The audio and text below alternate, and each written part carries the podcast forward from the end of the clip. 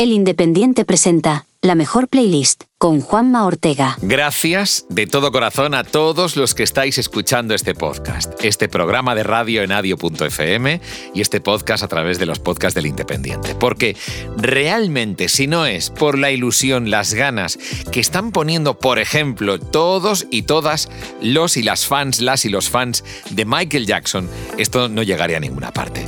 Es alucinante la respuesta que estamos teniendo gracias a que hablamos del que es sin duda alguna el artista más grande de la historia del pop internacional, Michael Jackson. En el episodio anterior de este mismo programa y de este podcast estábamos hablando de lo que fueron sus inicios y lo hemos dejado en un punto realmente increíble. El famosísimo thriller de Michael Jackson que cumple 40 años. Es tremendo pensar que ya hace 40 años de la sorpresa que nos provocó a todos los que tuvimos la oportunidad de poderlo ver en ese momento, yo siendo un niño, por supuesto, y la gente que, siga ahora recordará aquel fin de año en el que proyectaron de pronto el famoso vídeo de Thriller que duraba más de lo normal y que nos espantaba a todos. Es un momento central en la carrera, la vida y milagros de Michael Jackson. Así que estamos con los playlistos, los mismos playlistos del último episodio. Saludamos a nuestros playlistos de hoy. Claro, a Marcos Cabotá, director de la película documental Sonic Fantasy, que tuvo un papel importante en el disco póstumo del genio. Yo creo que Thriller es eh, no solo es un antes y después en la carrera de Michael, creo que Thriller es un antes y un después en la industria de la música. Saludamos a Tony Arias, erudito del tema y autor del libro Magia y Movimiento, Michael Jackson a través del cine y los videojuegos. Al final presionaron tanto a Michael que, que Michael llamó a John Landis y dijo, eh, oye, él no sale el vídeo, hay que destruir las copias. Y con Albertucho, músico y fanático de Michael Jackson desde su infancia, que además recientemente ha lanzado un disco nuevo con un homenaje interesantísimo al famoso videoclip de Thriller, precisamente. Y le dijo el hombre mayor, les dijo a, los, a los alumnos que estaban allí, no creáis nunca nada, él era una persona maravillosa porque fue un acoso y derribo contra él y él lo sufrió mucho, ¿no? Así que estamos en un momento ideal, ideal para retomar.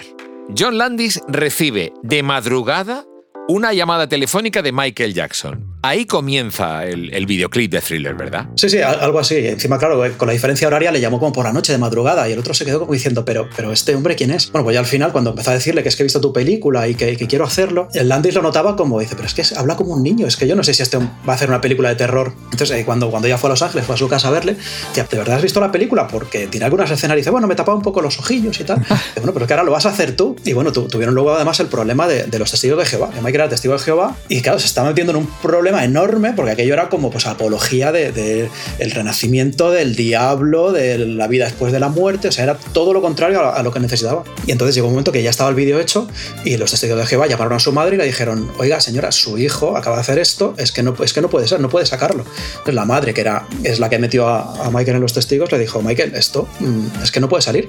Y, al final presionaron tanto a Michael que Michael llamó a John Landis y dijo, eh, oye, él, no sale el vídeo, hay que destruir las copias. La, las, las, copias de, de, de, las cintas, o sea, esto está grabado en, en bobinas de, de cine.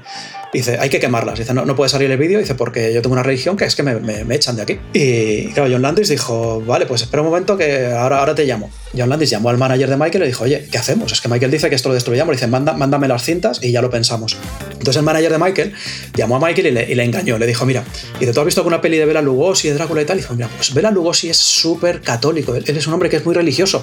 Dice, pero lo que hace él es que pone un disclaimer al principio de, de las películas diciendo, aunque yo haga esto como soy un actor, en realidad esto no, no impide que en mi vida real yo sea una persona religiosa y tal.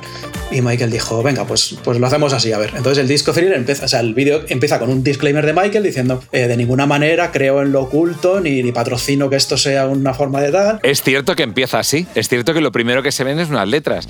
Oye, Marcos, ¿puedes complementar en algo todo lo que nos está contando Tony en este caso? Pues eh, yo, yo, creo que Thriller es, eh, no solo es un antes después en la carrera de Michael, creo que Thriller es un antes y un después en la industria de la música cambia todo, cambia las reglas del juego eh, en, todo, en el aspecto de videoclip, en el aspecto de composición, cómo se graba un vídeo. Luego, Thriller es el primer vídeo, que, que, aquí lo dejamos pasar por alto, es el primer vídeo donde hay un artista y tiene un cuerpo de bailarín detrás bailando, que eso ahora lo vemos como algo muy normal, pero eso nace de ahí. Es un concepto nuevo y yo creo que si hay un giro en la industria musical es ese giro, es ese, ese día que sale ese disco y, los dos años, dos años y medio que dura un poco la, el, el éxtasis thriller y a partir de ahí creo que cambia las reglas del juego. No olvidarnos que es el disco con más Grammys, en, nos gana creo que son 8 Grammys en una sola noche. Y luego encima Michael se lleva uno más por una historia que hizo con ET, que yo creo que es muy curioso y la voy a contar, que esto me lo contaron mientras jugaba Sonic Fantasy, que es que estaban ya agobiados con el deadline, que tenía que sacar el disco, tenía que salir el disco, y había retrasos porque Michael quería cambiar cosas, etcétera, etcétera, y ya cuando ya CBS o no podía más y les decía, oye tío, ¿dónde está el disco? Llama Steven Spielberg a Michael y le dice, oye, eh, Michael, ¿tú has visto mi película ET? Y Michael estaba obsesionado con ET. Y dijo, sí, y es que me gustaría que sacara un audiolibro de, de, la peli y me gustaría que tú hicieras el, audio y, y, que quizá grabaras una canción para... Claro, todo esto era con otra discográfica que se llama MCA. Y entonces Michael, Quincy Jones y Bruce Sudin salen de, de, de Thriller, de, la, de, grabar Thriller, paran el proyecto que ya estaban retrasados y se meten en otro lugar a grabar eh, el disco de ET. Y claro, los de Epic vuelven locos. Dicen, ¿pero qué haces, tío? Pero si tú eres nuestro artista, te estamos pagando una millonada y tú estás grabando una mierda de una película de para niños. Y bueno, y ahí se montó un follón que te lo va a acabar de contar Tony porque es brutal cómo termina esta historia. Pues nada, Tony, termina de contar la historia, ¿cómo fue? Pues mira, me alegro mucho de que haya sacado Marcos esta, este tema de thriller, de, de, este proyecto paralelo a thriller, que fue la banda sonora de T, por la que Michael ganó un Grammy, no, hay que olvidarse. Que el, día, el día que Michael ganó todos los Grammys de thriller, aparte se llevó otro más y encima, eh, cuando lo recogió, dijo que era su favorito. Dice, este es el, que más orgulloso me, me, hace sentir porque es para una narración infantil. Y me alegro eso, que, que, lo haya nombrado porque ahí canta una canción, que es la, que es la madre de todos los problemas de, de ese proyecto, que se llama Someone in the Dark, que debería estar en la playlist. Es una canción muy desconocida, pero debería estar ahí. Ahora, cuando la escuchéis, eh, os daréis cuenta por qué. El problema es que, que claro, CBS le dice a MCA, oye, no, no, podéis, o sea, tenéis a nuestro artista, os lo vamos a ceder, pero mucho ojo, porque nosotros vamos a sacar ahora mismo su segundo disco, Después of the Wall, y queremos petarlo con esto.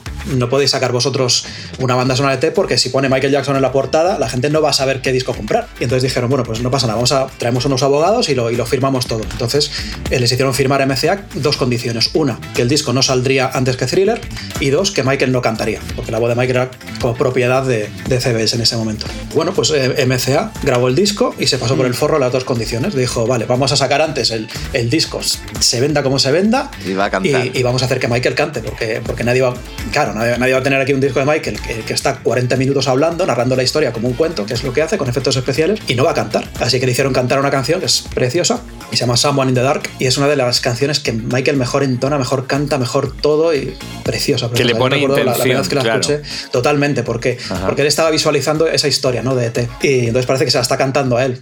De hecho, cuando él se hizo la foto con ET para, para ese, ese famoso póster que se ve a ET apoyándole la mano encima, eh, llamaron a los animadores de ET para, para que ET hablara con él y se moviera y, y le abrazara de verdad. No, no, es un muñeco que le pusieron ahí. Y dicen que Michael eh, le abrazó y lloró.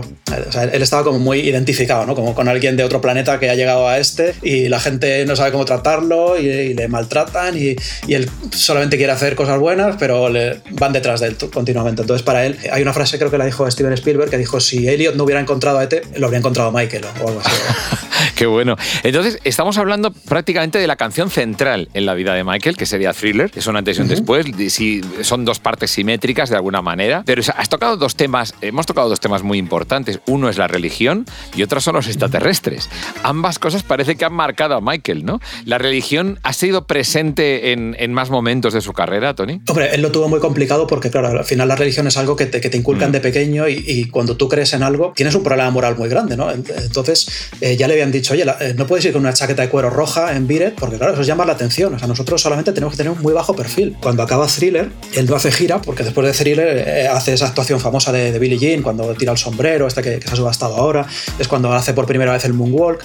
Entonces, otro, eso hace que o vuelvan a las copias de, de Thriller, las ventas, la, la, locura.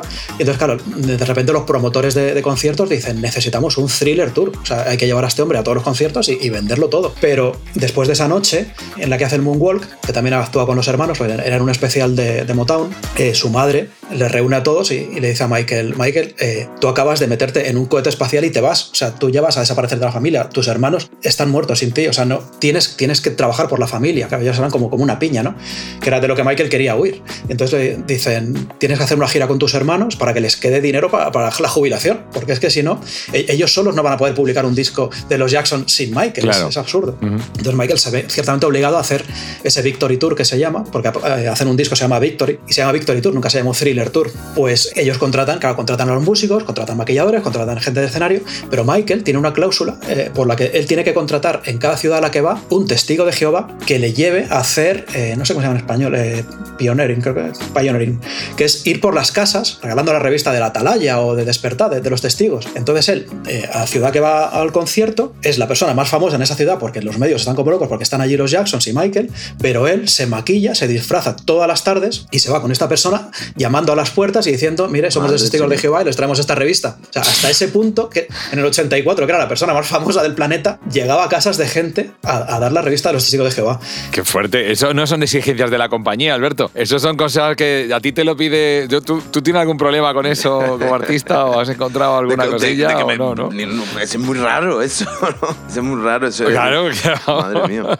La familia, ¿cómo, cómo, ¿cómo reacciona cuando tú dices lo de quiero ser artista? ¿Cómo es ese momento que tú dices quiero ser artista y la familia cómo reacciona? La verdad que muy bien, porque como era un, era un desastre total en, el instituto, pero tuve, tuve un, de repente una suerte que me fui a trabajar a Madrid a descargar camiones, trabajando en la, en la, en la fiesta de Arcorcón, vamos, con los chunguitos, con, los camelas, con todo, ¿no? Y de, y de repente pues, pues, conocí a una gente que, que son los que han sido mis managers después y acabé en la Warner sacando un disco y ganándome la vida con la música.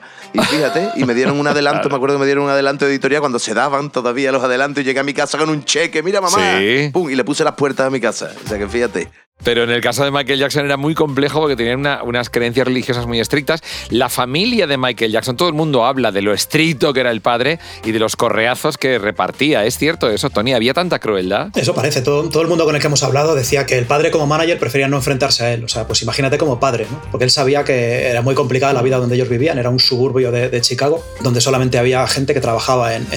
es, un pueblo que se creó alrededor de una mina de, de una fábrica de, de acero. Entonces, claro, imagínate el tipo de gente que era, ¿no? Pues gente muy, muy ruda, muy mm. gente sin estudios, que iban ahí, pues el padre de Michael era, era uno de estos. Todo eran eh, club de striptease, nightclubs, había muchísima prostitución, muchísima droga, armas. Entonces el padre quería sacarlos de ahí. O sea, no, no quiero echarle un capote con esto, pero lo que quería era decir, si podemos salir de aquí con la música, mejor que si mis nueve hijos son camellos, ¿sabes? Entonces el problema es que lo quería demasiado rápido y, con demasiada fuerza, ¿no? Entonces cuando Michael cantaba, cuando Michael se equivocaba, el padre cogía la correa y, y le, le, cascaba. Y es verdad que también le, le, le, insultaba y tal por, físicamente, y lo tenía, lo tenía complejadito, perdido, ¿no? Efectivamente, sí. Era muy malo, ¿no? Se metió mucho con la, con la nariz, le llamaban narizotas, cosas que, que, a él, que era el más sensible de los hermanos, pues le, hacía mucho daño. Llega un momento que cuando Michael, él ya sí ha conseguido grabar, ya está en Motown, pero ya se está haciendo mayor, y entonces él empieza a entender que él ya no sirve como artista, porque antes era un niño guapito negro, mm. pero ahora, claro, ahora de repente la nariz es el doble de grande, tiene toda la cara llena de acné y, la voz le ha cambiado. Entonces, su futuro, ¿qué va a ser? Pues ya, pues hacer como, como Frankie Lymon, como, como otras cantantes de la época, que acabaron directamente en la droga, porque, porque eran niños artistas que acabaron siendo juguetes rotos a la primera. Y al final él consiguió salir de eso, pero claro, o sea, la carga mental que llevaba era, era muy complicada. Y aparte de la violencia, pues decía que había veces que se asomaba por la noche a la ventana y, de repente veía un monstruo con, con, una máscara y era, y era su padre que se ponía una máscara para asustarle, para decir, es que no puedes salir de casa, tienes que estar aquí. O sea, lo importante es la familia, no moverte de aquí, o, o el padre volver a las tantas de borracho de, madrugada y ya para las puertas y decir, oye, despertar todos, que, me he traído aquí unos amigos y quiero que cantéis y bailáis para ellos. Eso es una vida muy complicada. Llevarlos eso, con, 8 o 9 años, él actuaba en clubes de striptease, veía cómo le tiraban dinero a, la gente, le tiraban dinero a él, él, recogía las monedas y se iba. Eh, los hermanos hacían agujeros en el camerino para espiar a, las chicas cómo se, se, cambiaban de ropa. Luego el padre les llevaba a las hermanas prostitutas a los hoteles para que no tuvieran que buscarse novia ni nada, estuvieran siempre. Entonces, claro, para eso todo él era, era una vida horrible, no quería saber nada de Desde eso. Desde luego no ha sido una educación sexual no, no, eh, nada sana. Eh, apropiada y sana, desde luego. Mira, estábamos ya en el thriller, es verdad que me ha quedado esa parte de extraterrestres, que también le ha encantado siempre, ¿no? Eh, Tony, un pequeño paso por la parte extraterrestre, porque yo recuerdo en los parques de Orlando el que había una atracción que era una proyección extrasensorial de, de Michael Jackson en el espacio, ¿no? E, efectivamente, el capitaneo. Igual, después de thriller, claro, todo el mundo quiere capitalizar la fama de Michael y no sabe muy bien por dónde. Entonces, eh, Michael Eisner, que era el, el presidente de, Disney en ese momento, de la compañía Walt Disney Entertainment, le, le invitaba continuamente al parque porque Michael era, era muy fan de los parques Disney también. Igual, al no tener nada de niño, pues de repente lo que quería era vivir en Disney. Entonces él iba continuamente. Yo he trabajado con algunos empleados de Disney de esa época que le conocieron y decían que él, entraba allí por la mañana, comía en el, restaurante de los empleados, estaba continuamente pues, visitando el parque por dentro, por fuera, tenía una sillita especial para ver los fuegos artificiales encima de un edificio. Bueno, un montón de anécdotas de, del parque. Y llegó un momento que le ofrecen hacer una atracción. Dice, ¿por qué no hay una atracción de Michael Jackson? O sea, todo el mundo se volvería loco con esto. Entonces prueban dos o tres cosas y, al final quedaba raro, pues, algunas eran como inmersivas, como dentro de un videoclip, pero no iba a funcionar. Entonces lo que dicen, bueno, tú eres cantante, eres músico, porque no haces un videoclip, mm.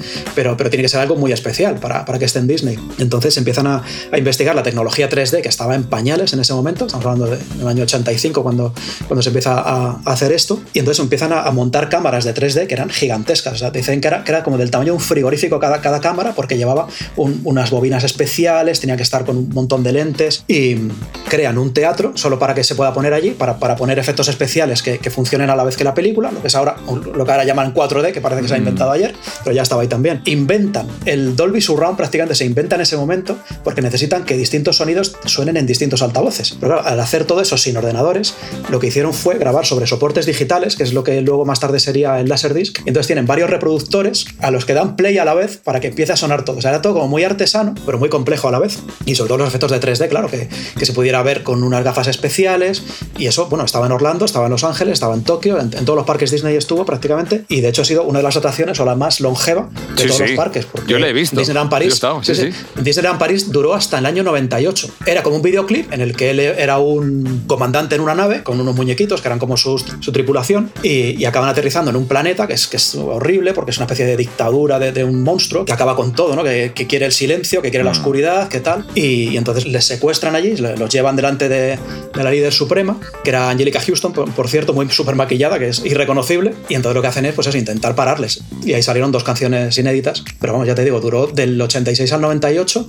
Y cuando Michael falleció en el 2009, Sony quiso hacerles un homenaje a sus hijos y les llevó a ponerles la película al parque. Y se corrió el rumor de que los hijos habían estado allí viendo la peli, entonces como que se empezó a alimentar la, la historia que a lo mejor volvía la película Capitaneo. Y Disney lo hizo posible, hizo que, que, volviera en 2010 y estuvo varios años más funcionando como se llama tributo a Capitaneo y estuvo funcionando después. Qué bueno. Yo tuve la suerte de verlo y la verdad es que era una historia muy inmersiva, muy adelantada a su tiempo. Luego hemos visto cosas similares, pero nada como eso. Es un artista único. Estábamos en, en Thriller, estábamos en, en, los 80 y la gran entrada de Michael Jackson triunfal en los, en los 90. Bueno, primero tuvo el álbum Bad también, que tuvo eh, muchísimo éxito. Eh, pero, pero eh, vamos, Black or White, yo tengo el recuerdo en la radio de que nos mandaron desde Estados Unidos una única copia del vídeo que salió antes que, bueno, a la, paralelo a la, a la, canción, al single. No se había publicado en España. En aquel momento las primicias eran reales. Se secuestraban las canciones y se tenían bajo llave en unos almacenes y tal. Y nosotros en la radio recuerdo la noche que tuvimos el, el, la copia del, de la cinta de vídeo, ponerla en la sala de juntas de los 40 y aquello era, eh, bueno, no sé, a ver, Tony, Black or White, ¿qué, ¿qué, supone, no? Pues yo lo viví desde el otro lado de la radio, claro, yo estaba, yo estaba escuchando los 40, yo tenía siempre mi cinta preparada para grabar cualquier cosa y grabé... Pues sabías que estrenábamos todas las canciones de Michael. Claro, claro, claro, sí, sí, de, hecho tengo un montón, un montón de, de estrenos grabados en, en, cinta y algunos especiales que hacías sí. de un montón de horas, bueno, o sea, era, era maravilloso, esa, esa época de la radio para sí. mí fue maravillosa. Me acuerdo además de la, la Super Bowl, cuando actuó en la Super Bowl del año 93, creo que fue Julián Ruiz el que la, el que la hizo, sí, la hizo en directo. Uh -huh. Y entonces yo estaba sentado en mi habitación, eran como la, la, una de la mañana. Claro, entonces estaba sentado con unos auriculares para no despertar a mi hermana, escuchando la narración de, de Julián Ruiz y viéndolo en Canal Plus codificado. Y haciéndome la idea, claro, Michael va a la derecha, Michael va a la izquierda. Creo que ha levantado la mano porque no se veía nada. Poniendo los ojillos medio cerrados para ver si se veía algo. Todos los trucos que habían dicho de, ver porno en el Plus los utilicé para ver eh, la Super Bowl. Qué impresionante. a Michael le funcionó también eh, grabar Beat con Eddie Van Halen, que cuando salió Bad dijo necesito otro guitarrista de renombre para, para meterlo en mi canción más rock. Y entonces llamó al guitarrista de. Llamó a Steve Stevens, sí, que era guitarrista de Billy Idol. Entonces, claro, cuando, ya va a hacer Dangerous, eh, utiliza otro guitarrista que era el que más de moda estaba en ese momento. Acaban de sacar de los Guns N' Roses, estaban con Use Your Illusion y, y venían ya del éxito anterior. Entonces llama a Slash. Y él es el que graba la guitarra. Nos comentaba uno de los ingenieros de sonido que estaba allí aquel día, que fue justo, había un día a la semana que se llamaba el Viernes Familiar y era, venían todos los trabajadores del estudio, traían a sus familias por hacer ahí una merendola en el estudio y tal. Y, ese día, concretamente, fue el día que fue Slash. Y, dice, yo tenía a, mi hija de, tres años gateando por el suelo y jugando, y de repente aparece ahí un señor con, con una chistera, con un paquete de, de Marlboro, con una botella de. De Jack Daniels. De, Bourbon, de, Bourbon, de Jack Daniels. Sí, sí, sí. Y dice, yo me quedé mirando, mi, hija se quedó mirando y seguimos a nuestro como diciendo, bueno, aquí es que viene tanta gente, esto es tan loco este estudio que, que mira, pues acaba de venir un señor heavy aquí que, a, grabar algo. Para, para, y, Slash y luego aparte aprovecho. Es un espectáculo. increíble eso, que además es una toma que está repetida luego es ampliada, porque en realidad es un solo riff, ¿no? De, de, hecho, ese tararara, tararara no lo tocó Slash, eh, aunque, aunque es lo que todo el mundo cree, porque de repente creo que necesitaron que estuviera en otra, en otra nota, en otra, en otra forma, y dijeron, mira, vamos a, vamos a repetirlo y, lo hacemos nosotros en estudio. Pero sí que toda la parte del principio, principio del vídeo, cuando está tocando Macaulay Culkin en su habitación, que le está tocando la, la guitarra, pues es un freestyle que, que hizo Slash, que es cuando el, padre llama a la puerta y dice, oye, deja ya de, hacer este ruido, que, es un escándalo y tal. Entonces él ya dice, vale, se cabrea, aparece ahí con los dos baffles gigantescos, Exacto. toca la guitarra y el padre sale volando y llega a África, caído entre los leones, y ahí es cuando ahí está Michael, pasando por distintas culturas, haciendo un, baile con, pues, con hindúes, con gente de, un montón de, culturas. Es increíble. Yo tengo la piel de gallina ahora solo de pensar en ese videoclip. O sea, y, eh, imaginaos lo que era saber que éramos los primeros en verlo. Fíjate. Los primeros. Claro. No diré del mundo, porque no lo sé, por diferencia horaria es posible. Eran las 9 de la noche, hora española. A lo mejor ya en las oficinas de Sony ya lo estaban viendo a las 3 de la tarde. Pero yo, personalmente, la sensación de ver ese vídeo, con el morphing del final, nos pusimos todos a aplaudir. Tú estás viendo todo el vídeo, estás viendo tomas alucinantes, baila con unos, baila con otros, de repente se difumina y aparece tocando encima de la Estatua de la Libertad, no sé qué dice, pero qué locura, o sea, ¿cuánto dinero hay aquí metido? Que, que alucine. Bueno, ya se está acabando la canción, se acaba, se acaba, se acaba, y empieza el morphing, que empiezan a aparecer caras que se convierten unas en otras, en, distintas razas, que es una cosa que no se había visto. Había visto un poquito en Terminator, pero claro, nunca en un video. La sensación era como de ver algo, entre, incluso en el sonido, el sonido de los sintetizadores,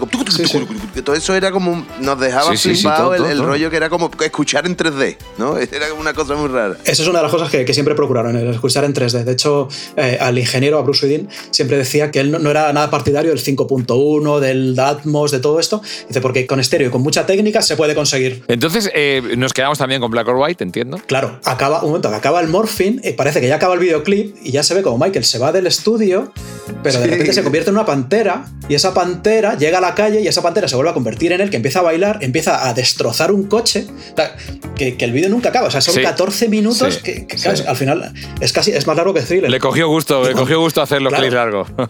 y cuando ves el, baile del final, ya sin música y sin nada, solamente, eso sí que es muy gitano también, porque solamente con el ruido de los pies y con chasqueos de los dedos. No, se puede superar. Creo que no lo superó. Por lo tanto, la incluimos, entiendo, en la, mejor playlist, Black or White también. Eso fue ya, eh, eh, o sea, ahí ya llegó a lo más alto, a lo más alto, a lo más alto, ¿no? Y hmm. después de eso ya Hizo, cosas, pero no, hmm. pero ese, eso fue el top total ya, ¿no? Es la cúspide entonces, Tony, es la cúspide. sobre todo porque, porque eso fue en el año 91, 92 y en el 93 fue, fue el año que, le acusaron de, de, abusos a un menor y ahí ya todo empezó a ir boca abajo, o sea, ahí ya todo se complicó, le hicieron la vida imposible no, y ya no, por mucho que hizo, claro, él, él se lo, lo, mataron en vida. Al, final lo mataron en vida, ahora, que sabemos cómo acabó, lo mataron en vida, efectivamente, pero, pero ahí empezó todo, ¿no? Con ese, con ese escándalo que, que le pasó una factura enorme. Sin embargo, siguió haciendo producciones y canciones y siguió sacando discos adelante. Y fue, y fue gracias a eso también. Es un, es un tema que no me gusta nombrar porque al final da un poco bajón, ¿no? Pero gracias a, esa forma en la, que, en la que le trataron y le machacaron, le dijeron, bueno, mm, posiblemente tu carrera ya o sea, se va a ver totalmente tocada y es posible que no vuelvas a vender un disco, porque es una, una cosa muy grave. Pero él cogió y toda esa rabia que, que tenía la canalizó en History, que es el, el, siguiente disco. Entonces eh, empezó a grabar canciones en las que hablaba abiertamente de eso, cuando antes todas las canciones eran, pues, eh, qué bonito es el mundo, Hill the Wall, eh, Black or White, no al racismo romanticismo, la infancia, todos eran temas, o, o antes en Thriller, pues el enamoramiento, Mm. más atrás pues Ujú. el disco, bailar, eran temas que eran muy superficiales, ¿no? Muy, muy bien hechos, muy bien llevados, pero bueno. Merin the Mirror, no hemos dicho nada de Merin the Mirror, claro. Preciosa. Nos, nos hemos saltado. Bad, pero, pero esa, esa tiene que estar. Es que mi playlist es muy largo, perdona. Sí, lógico. Pues no, no. Nos pasa con todos los artistas. Ya, pero aquí ya. tenemos que hacer lo más representativo de cada época, ¿no? Sí, es que, es que al final cuando, cuando veo el tracklist de, de cada disco, digo, pero esto es un disco, es un recopilatorio. O sea, si tiene nueve canciones y ocho singles fueron número uno. Ahora que hemos hablado de eso, yo quería decir que, bueno, eh, Juan de Dios Martín, productor de Joel López, de Lux, de, bueno, ha producido muchísimas cosas, Ajá. y me hizo un disco en el 2009, se llamaba Palabras del Capitán Cobarde, y después se fue a Miami estuvo, y ha estado trabajando mucho tiempo allí con mucha gente. Entonces estuvo haciendo masterclass con Quincy Jones, de hecho tiene una foto dándole un disco de Joel López a Quincy Jones, y bueno, hablaron del tema, de, de las acusaciones y tal y cual, y le dijo el hombre mayor, les dijo a, los- a los alumnos que estaban allí, no creáis nunca nada, Eh, él, él era una persona maravillosa y no creáis nada de lo que decían, Claro. porque fue un acoso y derribo contra él y él lo sufrió mucho, ¿no? Yo he entrevistado a decenas de personas que han estado con él eh, dentro del estudio, gente que ha estado en Neverland, gente que ha vivido en Neverland, yo mismo he estado en Neverland, gente que, que ha vivido con él, que, que ha tenido amistad con él, que se, que se ha cruzado con él en algún momento. He, he hablado con cientos de personas que han tenido relación con él y todos me han llegado a la misma conclusión. O sea, han- fueron a por él por alguna razón, y hay razones, dice, y le acusaron de lo peor que, que te pueden acusar en la vida. Dice, porque al final eh, hay raperos que han- se han cargado a gente Claro. y eso les ha dado publicidad. sí, sí, Como, sí, "Guau, sí. joder, mira, mira qué tío más chungo, ¿sabes? Se ha cargado a Tupac. Oye, que pues qué bien. Claro, que al final es un malote. Pero mm, una acusación de un menor es lo peor que, te, que te puede pasar. Te, te hunde, sí, sí, sí. Y en concreto, entonces, por quedarnos ya, por ejemplo, Tony, una canción que represente la última época de Michael Jackson, tú, si tuvieras que elegir una que represente ese afán de Michael por, por seguir ahí, por ofrecerle al mundo algo, por, por no dejarse vencer por las circunstancias, ¿qué canción crees que podría, podría representar? ¿no? Ese- me matas, me matas. Qué Es difícil, difícil, qué ¿verdad? difícil es muy complicado. Qué difícil es, porque yo de la, de la última época destacaría History sobre todo. Hay por un lado estos temas de protesta que te digo, está de Don't Care About Us, que, que ya Mm. hemos nombrado, que es, es así de fuerte porque, de, hecho decía uno de los técnicos, decía, es que él quería que, que la batería se comprimiese tanto que hiciese daño al oído. Él quería canciones que, Sí. que dañaran, dice. Y, Sí, se y- confirma, y- sí. Claro, y es, un problema, dice, porque al final, cuando tú escuchas la radio, no, no quieres que haya algo que, que distorsione, pero él tenía ese sufrimiento dentro que quería hacérselo pasar a la gente. ¿no? Pero también hay, hay, hay otra canción que se llama Childhood, que es su infancia, ¿no? Y es, habla de su infancia y de, de cómo, de cómo ha sido juzgado, de, te pide que no le juzgues, ¿no? Dice, si no has visto cómo yo he crecido, intenta ponerte en mi lugar, ¿no? Es un tema que habla sobre la empatía. Pero tampoco voy a coger esa, porque en History está Earth Song, que creo que es como una de las obras cumbres de- del disco y de Michael, que es una canción sobre el planeta y es lo que él quería dejar. Y te digo esto porque cuando él ensayaba los conciertos de DC Seed, él dijo claramente que, que esa gira era para volver a decirle al mundo, ojo con el planeta, nos lo estamos cargando, tenemos que ir justo en el sentido contrario, hay, que volver atrás, hay que recuperar. De hecho, el, videoclip de Earth Song, si, lo ves, son todo guerras, eh, gente destruyendo el Amazonas, tal. Y, a partir de la mitad del vídeo, lo que hacen es pasarlo hacia atrás. Es como que el, que estaba cogiendo un arma la deja, cuando hay un terremoto que está tirando una casa, la casa se construye, el árbol cortado se levanta. Y en DC Seed, esto fue en el 95 History, en DC Seed fue en 2009, y él seguía con, con Erson dando vueltas y diciendo, este himno tiene que llegar a la gente porque este este es el mensaje que yo quiero dejar en, en el mundo. Así que me voy a quedar con esta. Fíjate que es precisamente algo tan importante en nuestros días como la conciencia ecológica y el, y el pacifismo, que parece que es necesario más que nunca, fíjate.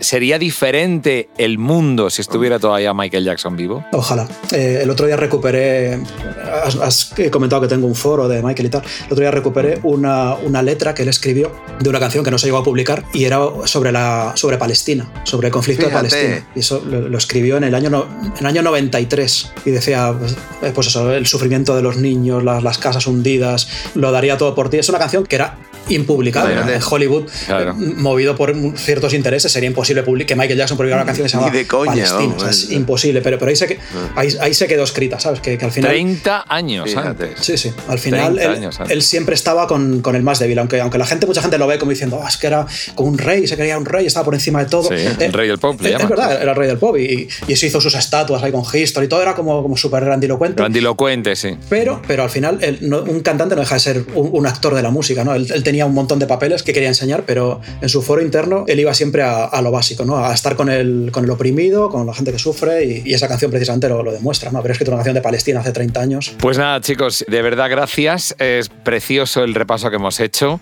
Yo me llevo una sensación muy bonita de haber conocido someramente, porque no da tiempo, da, tiempo a hacer una enciclopedia que ya Tony seguramente habrá hecho, pero bueno, quiero agradecer a Albertucho que, que ha estado con nosotros también. Pues oye, Alberto, muchísimas gracias por estar con nosotros. Mucha suerte, Albertucho, con el disco. Muchas gracias. Que vaya súper bien, todo nuestro cariño.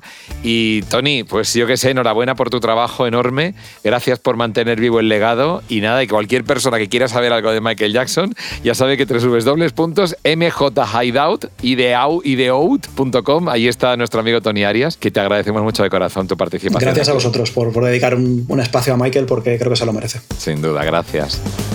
Wow, bueno, seguiríamos y seguiríamos durante programas y programas y programas sin parar hablando de Michael Jackson, de su legado, de su importancia, de su trascendencia. En igual que con, The Beatles, hay una película llamada Yesterday en la que se imaginan un mundo en el que no existían los Beatles. Si hubiera un, un mundo en el que no estuviera Michael Jackson, realmente la música está claro que no sería lo mismo. Y faltaría, habría un hueco importante en la historia y eso, y eso está claro. Gracias a nuestros playlistos, por supuesto, y gracias a los que están al otro lado escuchando distribuyendo, suscribiéndose. Ya sabes que es muy fácil, solo tienes que darle al botón de suscribirte y ya tú directamente vas a recibir toda esta dosis de buena música. Te vamos a hablar de grandes canciones y vas a poder tener en tu poder el cómo hemos llegado a elaborar esa playlist y colaborar en ella también. Nos puedes hacer tus sugerencias a través del formulario que aparece en plataformas como Spotify o en Evox, puedes comentarlo. Y aquí estamos, desde siempre y para siempre contigo a través de la música. Hasta aquí, la mejor playlist con Juanma Ortega. Programa producido por adio.fm.